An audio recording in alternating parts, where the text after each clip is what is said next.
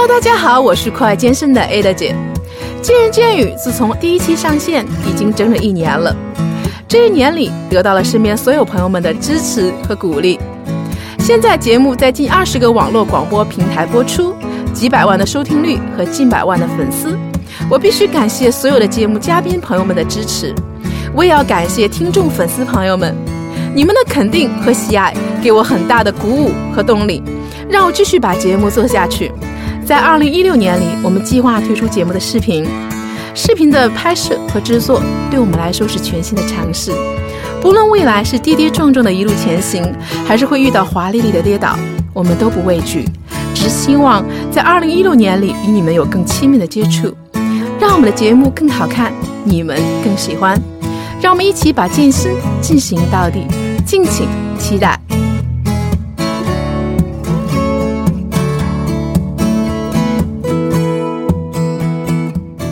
节目自开播以来，一直征集喜欢运动的嘉宾做客我们的节目，参与节目的录制。今天我又邀请了一位帅哥来到我们的录音棚，他是我眼中的标准学霸，留法多年，经济学的硕士，导师曾经获诺贝尔经济学奖，前普华永道资深的咨询师，现任口袋酒窖联合创始人的 CEO。国际认证的 WSET 的三级品酒师，也是一位健身的爱好者、资深达人。今天他会跟大家分享哪些自己的独家心得呢？介绍了那么多，还是先请我的嘉宾跟大家打个招呼吧。Hello，大家好，我叫朱希哲，大家可以叫我 Mark，我是一名品酒师。今天很高兴能在这里跟大家一起聊一聊有关葡萄酒和健身的话题。欢迎杰 Mark 啊，做客我们的节目啊！他今天那个前面的介绍太多了，害得我 重新又说了两遍。不是你履历主要太光鲜亮丽了，我说我读起来我都觉得，主要是把把我写的好像我自己都不太认识。又谦虚谦虚了，就是谦虚。其实我还是很好奇，为什么呃，麦克当时就是说，好像跟这个葡萄酒你的行业不是不是直接对，不是很直接相关的这样的一个关系，为什么突然跨度这么大，想去做这个行业了呢？呃。我我有的时候经常会喜欢把生活中的一些际遇称为呃跟跟命运有关的因素，就好像是这种感觉。就好比说，其实我一开始去法国留学的很多，包括在学校导师选择上面，都是有一些随机性，也有一些运气成分在的。那最后到了那边，呃，所以我觉得好像是被安排和这个地方，然后和这个东西相遇。就比如说和法国、和波尔多、和葡萄酒，那那也是到那里之后开始发现说啊。原来酒是这个样子，原来原来酒很丰富，它既不昂贵，也不是很难理解。那很快也就，我觉得还是从因为爱好吧，因为喜欢，因为从法国开始接触，开始喜欢，才进入这个行业。但这中间还有很长的一段故事。其实我我觉得好像就是说，冥冥之中就是遇到了自己的一个真爱。我觉得，对，就是说，其实可能不知不觉，当然中间也发生了很多一些故事啊。然后可能有一些命运的安排，也有一些冥冥中注定的东西，然后就让你对这个葡萄酒产生了一个很浓厚的兴趣和热爱。对对对。是吗？那今天因为我们这个健健的节目也是主要聊聊健身的啊，啊，我想问一下啊，麦克，你是什么时候开始运动的？运动多长时间了？呃，如果说运动的话，应该说我是呃，我从小就很喜欢运动，然后我我小的时候呃，短暂的练过几年的呃半职业的运动吧，就是一开始练练过一段时间体操，后来去练了一段时间游泳，呃，之后就在上学的期间也一直在算是爱好者吧，算是运动，但是真正说。呃，对健身或者说对如何科学的进行健身，开始去去比较用心的去做这件事情，大概还是到最近这几年，呃，在我回国以后。大概二零一三年吧，二零一三年开始开始健身。对，那为什么回来以后什么样的一个契机呢？是被谁呃影响到了，还是被谁刺激到了？对被自己 刺激到了。其实马可身材还不错啊，结果我看了，我还嗯，我说还可以。OK，啊，其实是特别对，当时就是这么一个状况。一方面呢，真的是被自己刺激到，因为因为刚开始回国的时候，我呃，我并不是一开始就从事葡萄酒行业，那个时候我在呃一家外资咨询公司，呃，咨询公司的工作。相对有，呃，又比较忙，然后可能运动时间会少一些。那因为小的时候一直在运动嘛，是底子不错，所以就会有点不太能接受，说，哎，自己好像开始有点变胖了。哎，是这样的，我跟你说，对自己有要求的，然后有追求的人啊，对自己有品味的人，像我一样都一样，无法忍受自己变胖。哎，大家看看不见 A 的，我觉得你们很遗憾。谢谢啊，会聊天人都有前途。OK，那那然后当时就像刚才你说的，一个是被人刺激，那被自己刺。激，一个也是被人影响。因为我当时在呃，我当时在在那家那个 firm 当中呢，我有个同事，呃，是跟我同一年就。这种这种关系感觉有点有点像同学一样，因为是同一年进入这家公司的，对。然后他是一个应该说是健身很早就开始做专业健身训练的人，他大概是在读中学时候就开始练。身材好吗？你觉得？是那种比较大块头的那种，然后看着也很专业嘛。然后我其实这这个契机非常巧，就是我觉得我应该跟他学一些健身的知识。我当时有一个很小的疑惑，呃，其实很简单，我当时在。你知道网上有很多那种鸡汤式的那种健身教程，说你只要按照这个做几天，你就会获得不啦不啦不啦这样的东西。对对对，是的，是的。啊，然后我觉得这个听起来好像不科学，但是我又觉得说，如果是我们的意志力的问题，那我们是不是应该克服一下？然后我就真的按照那个上面的一个一周的计划去做了。然后这期间呢，那运动的人大家都会知道，你你你做过第一天、第二天之后，你就会，比如说你做的是腹肌的训练，那你就会觉得啊，非常的酸疼，然后很难坚持下去。是是。那这时候我就遇到了一个困惑，是说，那究竟这个时候我们应该是用意志力去打败它，还是我真的应该休息下来？嗯嗯嗯。啊，那就这么一个简单的问题，如果大家去百度的话，也是众说纷纭，各种各样答案，所以很难去。当没有一个基础的时候，很难去筛选。所以我是由这个很小的问题开始，我去问他这个问题，开启了一个我觉得哇一扇大门，健身之旅是吗？对，我觉得哇，我原来这里面还有 还有这么多这么细节的、这么复杂的东西需要去研究。是，那然后也是因为这个，我觉得，呃，听你这个聊天，我觉得其实麦克也是一个很喜欢追究根源的一个人，就是看一件事物，可能不仅看一个表面，然后你还去喜欢去看它后面的一些，对，比较比较较真儿，是不是？较真。一般那个比较做得好的人，都是比较喜欢追究这个根源，一定要看到事情的本质，透过现象看到本质啊。所以说，你是因为这样的一个契机，然后走到了去健身房去训练了吗？后来？呃，也没有马上去健身房，应该说，呃，我觉得这一点也许可以可以跟大家分享，就是我还是有蛮长一段时间是没有办法去健身房的，因为我们当时的那个。呃，咨询公司的工作有这样的一个特点，就是你要不停的去辗转，因为你你会跟着你的 client 去各种地方，他不一定总是在一个地方办公。是，我可能我下个月又换了一个 client，嗯，所以就很难就固定在一个地方去办健身卡，这样去去去训练。啊，by the way，我我说的那个我的启蒙导师那位同事，他比较夸张。那如果大家愿意的话，也可以跟他学。他很夸张，他不管出差到任何一个 client 的地方，哪怕一个星期，他一定会找一个健身房去跟那个老板谈，说 说我只在这边一个星期。你给我一个折扣价，哇塞，他好厉害！对他，他真的很很很痴迷。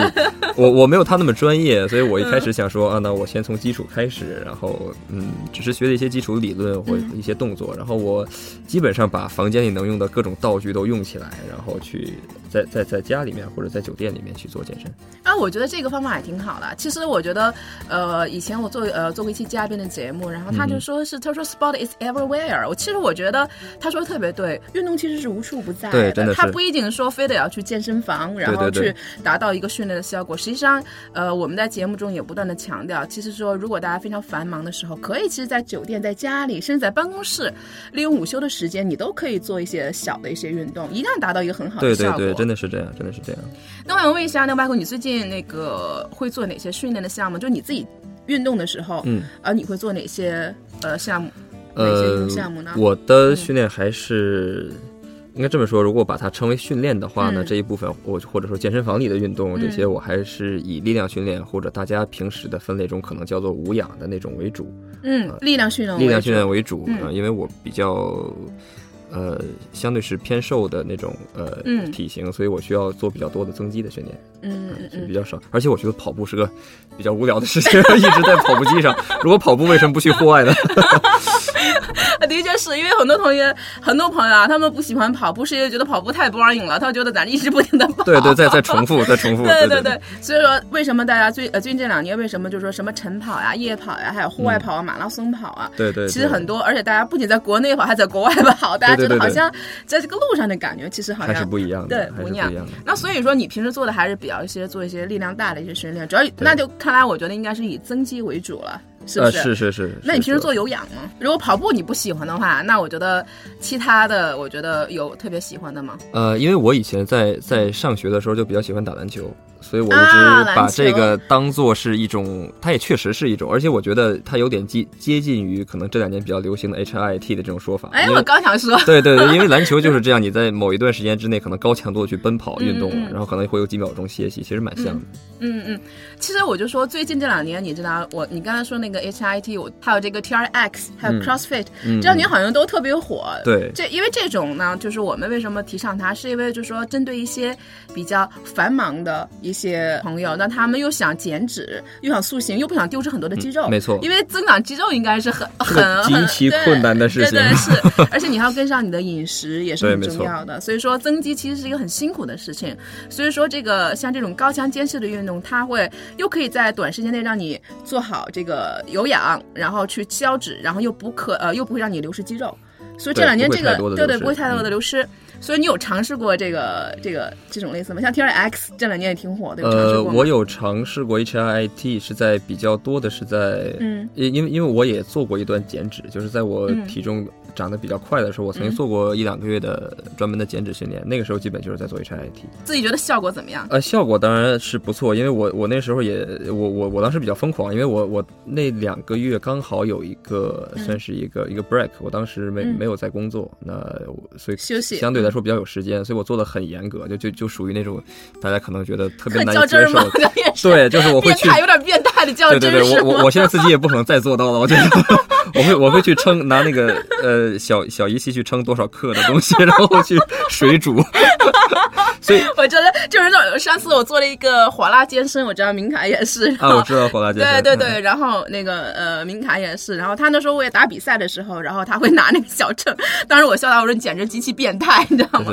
他去拿克，然后去称多少克多少克，然后自己去去去做做食物。那时候你自己做做东西吃吗？呃，对我那时候自己做东西吃，然后我其实在这个我我有一个我不知道算不算一个心得，我想跟大家分享一下，就是我在那段时间里其实有一个呃，我觉得不太不太好的一个一个一。个尝试吧，相当于我拿自己做的一个实验。但我小白鼠这人都这样，我跟你说。对对，但我觉得这个实验其实是是是比较失败的一点是说，呃，两个方面，一个方面是我们不能太快的去改变身体的节奏，说马上从增肌训练到减脂，因为这个热量缺口差的太多了。嗯啊，会以身体有些应激反应。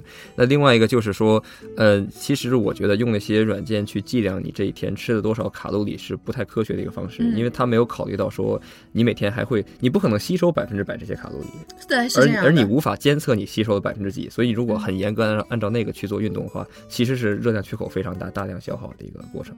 嗯，所以确实是瘦的非常的快，但我但我觉得一定 一定还是损失了很多肌肉。其实那我觉得你这个坚持了。坚持有多长时间？基本从一三年开始之后就一直在坚持，只不过是严格的程度会会不太一样。比如我说那段时间不太忙，我可能就更严格一些。坚持这个大概两个月吧。两个月，对，那你是基本上每天都这样的一个频率，每天都会去做？呃，没有，我大概在三个星期之后我就意识到这个问题，因为确实瘦的有点快，然后我三个星期之后就开始调整了，就变成比较有节奏的。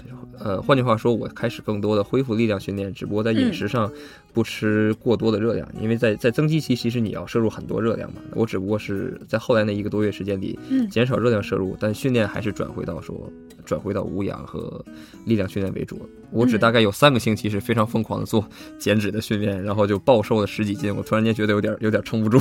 我暴瘦十几斤，实际上我们以前也聊过这个话题啊，因为我们说身体呢，它是一个很精密的仪器。对对对，这就是当我们身体增呃胖的时候，它不是一天两天胖起来的，它是有个过程的。对。所以说，当我们瘦的时候，也不能太过于功利的，让他希望他最快速的，然后我希望马上达到我想要的那种身材。功利就是你说这个词，就是这个。对对，所以我觉得这个可能有点得不偿失了。是的。可能会身体会付出一个比较大的一个代价，没错啊，所以说我们在做这个，大家也是在做这样训练的时候，也是要注意，那给自己身体一个过程。因为身体也要适应你这样的一个减脂这样的过程，是的，是的。而且这样呢，呃，而且我们最好一周可能不要呃超过多少斤的一个减重的一个过程，否则的话身体是吃不消的。对对对。啊，所以说可能得不偿失了。所以说这大家还是有一个循序渐进的过程。其实有耐心很重要。对，有耐心很重要。对，是这样的。所以我觉得，所以我特别可以理解你你那段时间这个减脂的过程，因为明凯当时也说，我说那简直是一个疯狂的状疯狂的一个状态，而且人体突然有一个严格的。的限制，包括它的油盐糖各方面的限制，对他对自己的脾气秉性也会有些影响。对那说敏感说他就比较暴躁，因为他可能呃有一些包括这个对碳水的控制的摄入啊，都会有脾气比较烦躁。对对对，那因为碳水摄入太少会造成你血糖比较低，对然后你就会情绪不稳定情绪不稳定，然后 会比较暴躁，而且而且对于当当你意识到说你、嗯你你流失掉了，你可能用一两年的时间去增长的一些肌肉，你会很沮丧。对，是这样的，是这样的，所以大家也要非常注意这样的一个 一个问题啊。你理想中的好身材是应该是一个什么样的状态？我觉得是这样，可能好身材这这件事情，大家有有不一样的审美。呃，我我们也许可以把呃把它稍微改变一下。呃，嗯我觉得其实是比较健康的身身材，对大多数人来说都是比较好的。啊嗯那比如说，我觉得可能男士们嗯，呃控制一下体脂率在百分之十五正负。你现在体脂多少？呀？呃，我现在大概是十五，十五哦，还可以，嗯呃，我觉得其实正负三，我觉得都 OK。嗯嗯嗯呃，如果女士，那其实就更多一些嘛，百分之二十，也许正负五，我觉得都都挺挺健康的。嗯嗯嗯。那你有比如说，比如更形象一些吧？你觉得哪个明星，或者你觉得某一个明星的身材比较，你觉得哎，他是一个比较理想的一个一个一个一个状态，有吗？呃，我觉得可能我那在这点上，我的审美可能略有点夸张。我比较喜欢健美运动员那种身材。哇塞，你用对对对，我觉得这可能大跟大大多数人不太一样啊。那你喜欢健美身材那种那种有点？那我就是不是块头比较大？你是说是那种健美的，还是呃健身的那种？呃你是喜欢大块头那种，还是健美运动员，种？健美运动员，对。但我们换一个角度说，我嗯其实觉得在在日常生活中，真的是大家还是第一是以以健康为标准，然后第二就是还是要注重呃肌肉的功能性。换句话说，我们大家都不是去呃打奥林匹克先生的比赛，那大家还是要注重说这个肌肉是不是训练出来是有价值的，所以所以才会流行 CrossFit，嗯会流行 TRX 这些东西。对，它更注重身体的一些功能性功能性的训练对功能性的训练。那我想问一下，健身这么长时间，可能你从一三年到现在也是两年，两年多，嗯断断续续，包括从以前啊，有个喜欢运动的这个习惯，你觉得？你在健身的这段时间内，给你带来有一什么样的一个改变和收获吗？对你自己的身体和你的状态，或者你自己的感受，你觉得它给你带来一个什么样的改变吗？呃，我觉得其实当然说以前也有运动习惯，这点上没有太大差别，但是专门去呃严格的去健身，还是给自己有很大影响。首先，比如说从饮食上就注意了很多，因为以前可能你不会太多思考这件事情，那吃的就比较随意。嗯呃，那饮食上的改变，其实除了改变身材以外，对健康情况也是有帮助的。呃，而且你随着健身的收获一点点效果，收获一点点喜悦的同时，也给自己增加很多自信。对，我觉得是这样。我觉得好像，反正我每次健完身以后，我觉得我自己出了一身汗以后，然后我的心情会非常好，因为运动会给你分泌一种叫多巴胺或一类的这样的很开心的元素，很开心的所以对，所以说你健身完了以后，实际上它对你的整个的压力的调节和调整，其实特别好的一种放松方式。我觉得可能现在以前小的时候，我比较喜欢去去出去玩儿，我觉得好像是一种、一种放松。那实际上现在来讲，如果我要觉得有一些压力的话，那我更更愿意去选择去健身房去健身房出出汗。OK，对，我觉得又健康，然后对自己也是一个很好的一个放松的。是的，是的，而且这个在嗯在如果以此为娱乐的话，应该娱乐之后不会有任何负罪感。是的，是的，是的，我觉得这也是。所以说现在我更多的时间反而愿意，可能吃吃喝喝可能反而去的少了，可能去健身房可能去的次数反而是多了。你觉得你平时的这个饮食习惯怎么样？因为我觉得你在法国那么多年，法国人我觉得法餐嘛，我觉得第一个感觉好像是哇，好好高大上啊，然后又是呃前菜啊很多很浪漫啊，然后还喜欢喝点酒啊什么的。但是我有时候我就觉得不是那么特别的健康，还有鹅肝呀，我觉得你说把它会想想到鹅肝或者一些，其实呃，那你在这么多年的话，你自己的饮食习惯，包括你现在是一个呃很注重你的饮食嘛？呃，我现在还是比较注意。不过呃多说一句，如果说到法国人的吃饭的话，其实我。呃，我在那时候也并没有一直吃那个法式大餐，这个 这个也太昂贵，对我我还是在学校食堂吃的比较多。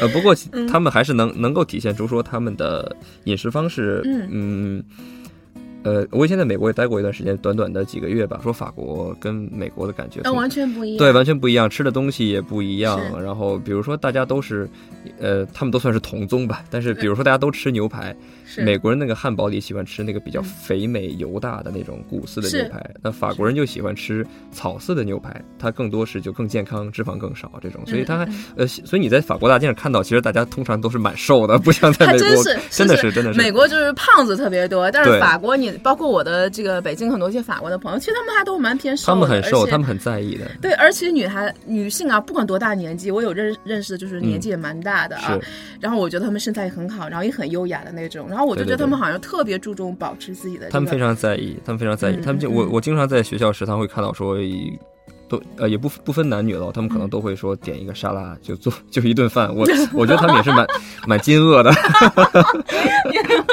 你看着就是觉得我有点饿。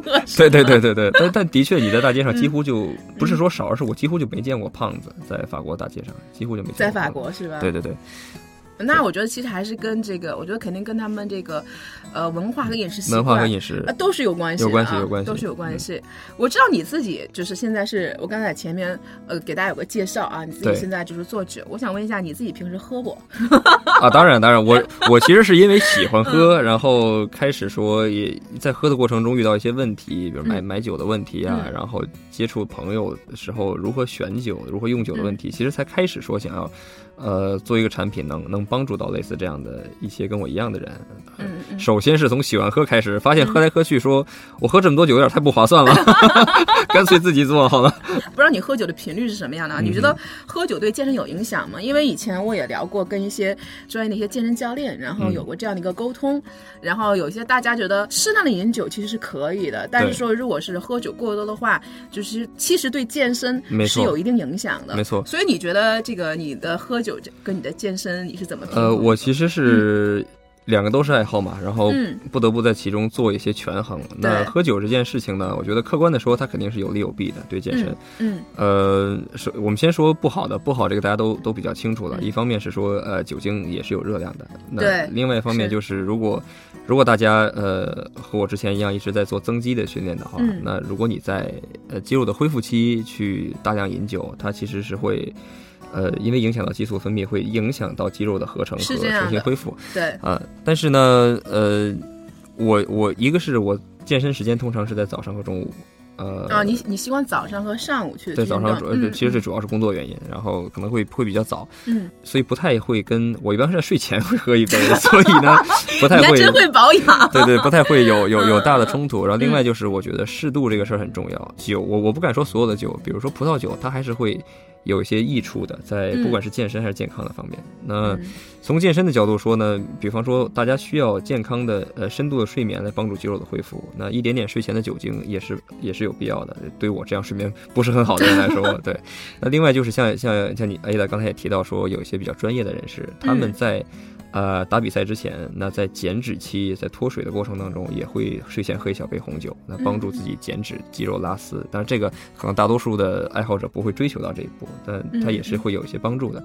呃，另外一个呢，就是，哎，这个也说到说，我觉得这个跟刚才那个话题有点有点衔接的地方，就是你说的法国人为什么他都相对比较苗条？对啊，嗯我觉得，呃，其实我说两点吧，一个是他们都比较苗条，一个是如果大家去看数字统计的话，法国确实是世界上心脑血管发病率最低的国家之一。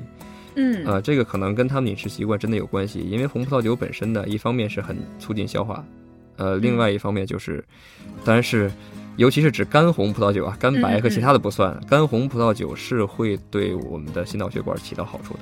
嗯嗯嗯嗯嗯，所以说我也看到了，就是为什么法国，呃，因为我看过以前看过一篇文章，好像说法国的女性都是习惯于呃喝一杯葡萄酒的，就是是睡前嘛，我就不记不太清楚但是他们好像都是比较喜欢喝这个红酒，像你说他们这种饮食习惯，然后也是让他们保持我好身材的一我觉得方面呢。是对，我觉得也是一方面，尤其是对他们嗯保持好的皮肤，因为嗯红葡萄酒也有一些抗氧化的这样的一些作用。不过他们的饮酒就不像我们平时说那么优雅，说一定要在晚上睡前喝，嗯他们真的是。随时随地嘛，我又给我自己喝酒找找 了一个这个，我说我要保持 皮肤好，对对，他他他真的是真的是，嗯我我举一个例子，我有一次在坐呃，我我坐火车从南部去巴黎，嗯因为火车比较长，中间会经过一顿饭，嗯然后我就看到那个车上在餐车上面，法国的老先生们站在那个餐车的小桌板上面，嗯还要再开一瓶酒，一边晃一边喝，也要喝这个酒，他们真的是已经融入到生活当中。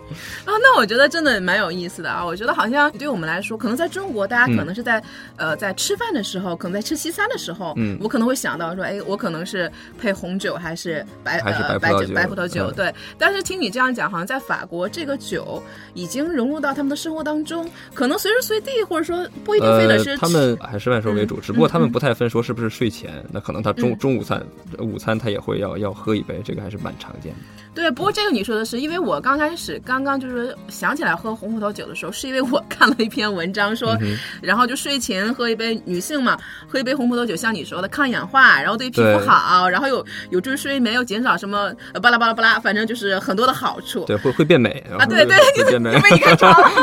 所以所以看起来你这个你喝的效果应该还不错，看来。嗯，对，我觉得我喝的是不错，坚持的不错。让我接触葡萄酒和对这个酒感兴趣，是因为我觉得它可以让我变美，啊，然后很健康，所以我才接触到这个这个那个葡萄酒的。对，不过还是给大家一个小建议，就是呃，饮酒适量。那这个适量大概多少呢？就是大概，呃。这个有其实有一个世界卫生组织的一个一个酒精单位，大家可以查一下。我没记错的话，大概男士每天的酒精摄入三十到四十毫升，这个还是比较健康的范围。那大家按照酒精的度数倒着推算一下，基本就是三分之一瓶到二分之一瓶红酒。就跟你说男性是吧？对。那我又想保持好身材，我又可以享受这个美酒，那你给大家一个一个建议，应该是多少呢？可以喝一喝可以喝半瓶吗？每天？呃，我刚才说的这个数字其实是按照那个呃世界卫生组织它那个。呃，一个饮酒量倒推出来，按照酒精含量倒推出来的。换句话说，它只是对酒精的摄入量的建议。如果你倒推出来，比如你做白酒这种高度数酒，那同样的，比如四十毫升酒精推出来，那就那就其实很少的一杯白酒嘛。对因为葡萄酒一般就十二十三，呃，十二到十五度，十二到十二到十五度。那以这个比例推算的话，其实我我刚才悄悄算了一下，呃，大概是三分之一到二分之一瓶红酒。但是对女士的这个建议饮酒量要比男士低一些，那基本上就是四分之一或者三分之一瓶红酒。四分之一或三十一瓶，因为我记得原来就是说最早的我看过有一篇，就是说都睡前一杯嘛，好像就是好像一杯是多少毫升啊，还是多少升？我忘记了。一杯一般我们能倒个一百多毫升。啊，是吧？然后就是说，好像是这个是一个最佳的一个饮酒量，就是每天如果你你就一杯，但这一杯我一直不知道这一杯到底是是多少，是满杯还是二分之一、三分之一？有时候我经常会倒满满一杯，我说哎，我这一杯那你大概三分之一瓶了。对对对，还是应该就是有掌握其中的一个量嘛，像我们说的适度。其实呃，凡是适度，就像呃我们以前就是说，包括像巧克力黑巧，就像这种，包括还有的酒，实际上原来好像在我们的这个健身人群当中，因为一般健身人群对自己的饮食要求是非常苛刻的，是的，啊，非常苛刻，所以说。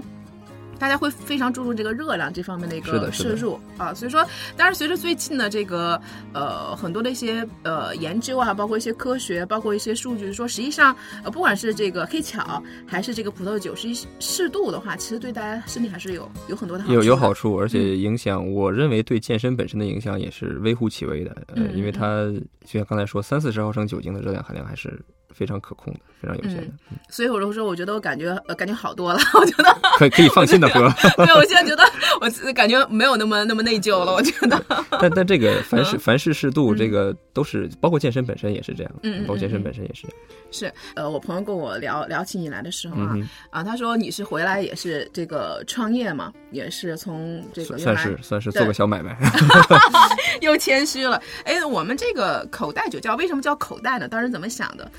哦，这个起因，嗨，这个说起来比较是你起的名字吗？呃，我想想啊，对，好像是我起的名字。对啊，当时我看到这个口袋酒窖，我觉得，哎，还还觉得还有点意思，蛮好记的。对对对，呃，其实一开始的时候是这样，呃，先说在前面，我们现在已经不太说跟当时的业务模式已经有些调整了，不太一样了。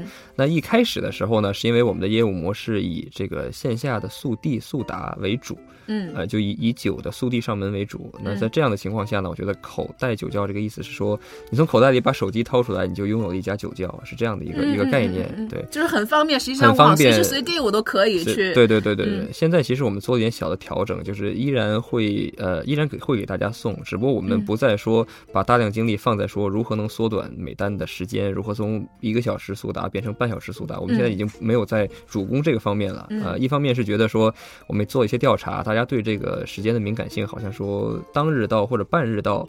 或者两个小时到已经算是蛮快的了，那大家很少有说一定要十分钟拿到这瓶酒啊。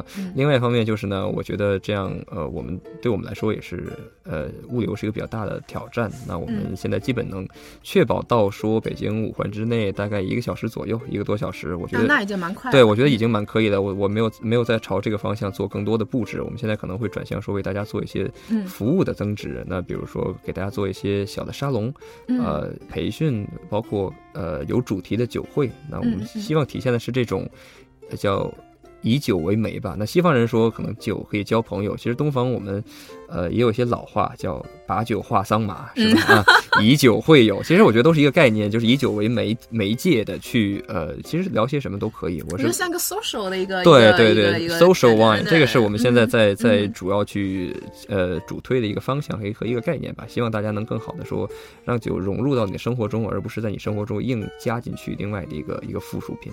嗯嗯嗯，那我想问一下，咱们这个酒主要是哪里的酒呢？我作为一个呃作为一个半懂不懂的爱喝酒的 爱好者，对，我想知道咱们一般的我们的酒师是主要是哪里的酒？呃，嗯。因为我我是跟一个呃波尔多的酒商合作在做这件事情，嗯。呃，他们呃那家酒商就在波尔多左岸一个叫马哥叫马哥的地方，嗯嗯所以我们当然是最有竞争力的，说最主要的产品线还是在法国，包括波尔多、勃艮第、罗纳河谷这些、嗯。这些地方产区。对我们基本都有涉猎，那现在大概合作有四百三十多家酒庄，那、嗯。呃销售他们在中国的，我们不是一个垄断式的代理，但是会以他们的第一手的这个价格额从法国运到国内，嗯嗯，呃，然后肯定是保证的那种，肯定不是对对对，那种这个这个肯定一定是是要保证的，因为现在这个呃酒，说实话，我一般就是我只和很好的朋友啊，就是说我也知道做酒的朋友才去才去喝一些，对对对。因为他们的酒现在假酒太多了，尤其呃红酒。说说实话是嗯。完全没有办法分辨的，即便专业人士，是是对对，所以这完全说没有办法。所以这个我们肯定是是呃质量是没没问题。对，，所以我觉得其实主要为什么我们现在也更多更多的从酒商转向做文化推广者这个角色，也是因为说我们觉得首先要跟大家建立信任。嗯。啊、这个很重要，因为就像我刚才说的，即便是像我们这样的从业者，也没有办法单单从外观上去百分之一百的去确定一款酒的质量，呃，嗯。或者它的真假。尽管大多数时候我们国内造的造的假酒水准没有 没有这么高，没有这么高，但是嗯。的确有嗯，包括在如果大家呃是葡萄酒爱好者，可能也听说过，在美国有过这样的案例，就是它它仿造的是这个世界上可能最昂贵的一些酒，比如嗯。比如勃艮第的那些罗曼尼康帝那种，罗真的是罗曼尼康帝，罗曼尼康帝对他仿造了很多嗯格康库这个特级园，然后甚至拿去拍卖，那最专业的拍卖行都没有甄别出他的酒有问题，那这个一直哇，那太厉害了，一直到最后事发，所以我说，其实从外观上我没有办法百分之一百的去确保酒的质量，只能去依赖说你对这个渠道的信任，所以我们现在更希望说让口袋酒窖，呃，包括我自己也希望嗯成为能嗯一个被大家所信任的角色和一个形象，那更多的从文化传播的角度跟大家去建立联系，那如果大家需要的话，我们再为大家提供我们的酒的产品。嗯那我想问一下，那包括我们的听众啊，那如果大家对这个我们这个酒比较感兴趣，那大家怎么才可以去买到我们的这个这个酒呢？通过什么样的渠道呢，才可以找到我们的这个酒呢？如果是做广告的说法，那就是大家可以，大家可以。当当当，Michael 广告时间到。对，那大家可以在微信里面，在微信公众号里面搜“口袋酒窖”，嗯。呃，拼音或者汉字都可以，就可以在里面直接下单，我们会有呃快递人员去为您做速达。那好，广告时间结束。那另外一个办法就是大家可以直接找直接找 A 打，也可以 买到我们的酒，也没有问题。啊，是这样，就是只要我们在公众号搜这个口袋酒窖，就是可以找到我们这个公众号，然后在公众号就是可以直接去购买我们这样的一个产品。是的，是呃，是非常方便的。那刚才那个 Michael 来做客我们节目之前，我已经咨询他了。我说，那要是我们的粉丝有人听到这个节目，然后想去买酒的话，我说会不会给我们粉丝一个折扣啊？然后 Michael 毫不犹豫的说，那是必须的，是吧？对对对，我我觉得其实是 是这样，呃，呃，为了方便筛选，大家可以在购买的时候直接留言说是见仁见语的听众啊，嗯这样我们就会给大家一个这个啊满百减二十的这样的一个一个优惠券，直接返嗯返到你的账户里面。嗯所以我说，如果有一些我们这个呃粉丝朋友啊，喜欢这个酒跟我一样啊，喜欢健身，然后也喜欢这个酒的朋友啊，我觉得大家。不呃，不妨可以去去品尝一下 Michael 的这个呃这个酒。其实我一直觉得健身和这个美食、美酒和美味应该嗯不是相冲突的。对，我觉得他在嗯人群上应该是大家都是对生活有激情、有热爱的人去去去关心的事情。对，所以说以前可能作为我来讲，其实我对他这个认知也是有一定的过程的。因为比如说像我们追求一个呃，比如说像女孩子，我想要一个马甲线或者要个腹肌，实际上你的体脂要降到很低的一个程度，比如说百分之十八，你才可以有这样的一个效果。那可能我可能在饮食上啊、除了健身上要有一定的这个强度，那我在饮食上也是要比较苛刻的。实际上，对对啊，这样我就会必须要放弃很多我生活中我喜欢的一些东西，美味美味 对喝酒。后来其实我觉得我们运动和健身的目的，我觉得刚才麦也说了，实际上健康是第一位的，健康啊，健康享受生活是第一位对。，所以说我觉得好像现在我我作为个呃作为个人来讲啊，我觉得这个健身对我来说是一种生活的一种方式和一种态度。是的那，我可能对自己就不会那么特别苛刻，我是不是在为我自己找借口？呃，没有，我觉得这一点上其实是，嗯。呃，尤其是对于女性的爱好者来说，我觉得是有一个小建议，就是大家嗯。还是可以多做一些力量训练，多嗯。做一些无氧的呃就抗阻的这样的训练。嗯。那如果是在这样的前提之下，大家去以呃培养肌肉增长为主的话，其实就不需要太多担心热量的问题，因为肌肉本身有很好的燃烧热量、燃烧脂肪的这样的作用。对，没错。所以说，我觉得大家可以在，其实我一直想强调的，其实健身和美食，呃，其实并不是一定冲突的。是的我觉得我还是希望大家有一个健康的一个生活方式。那运动是为了让我们可以呃享受一些呃更好的一些美食，不用那么内疚，对，减少吃的负罪感。减少吃的负罪感。其实上，健身运动对我来说是可能是越来越多是这样的一个一个、嗯一个一个作用啊。所以今天也非常感谢啊，Michael 做客我们的节目，希望呢谢呃有更多朋友参与到我们的节目当中来，跟大家分享呃你的健身运动经验，让我们一起加油努力，成为更好的自己。那这期节目到此结束，我们下期再见。拜拜。最后，特别恳请各位喜爱我们的战友们，在你们正在收听的博客里面，帮我们点一下订阅或者点赞哦，这对我们有极大的鼓励和支持，也对我们很重要哦。另外，想跟我们一起吐槽、一起笑的朋友们，请添加我们栏目的微信公众号或者是 QQ 群，请搜索“见人见语”。健是健康的健，人是人民的人，健语的健呢是贝齿健，我相信你们懂的哦。语是语言的语。我们的几个主播还有美倩嘉宾在这里随时等候你的到来哦。同时，我要特别感谢我的好朋友大董提供了我们这个录音棚的使用，这里的设备和音质都是一流哦。有需要的朋友们可以直接打电话联系他，电话是幺三五二零三四九九幺幺，幺三五二零三四九九幺幺，融合音频音乐制作室。再次感谢大家的收听，我们下期不见不散哦。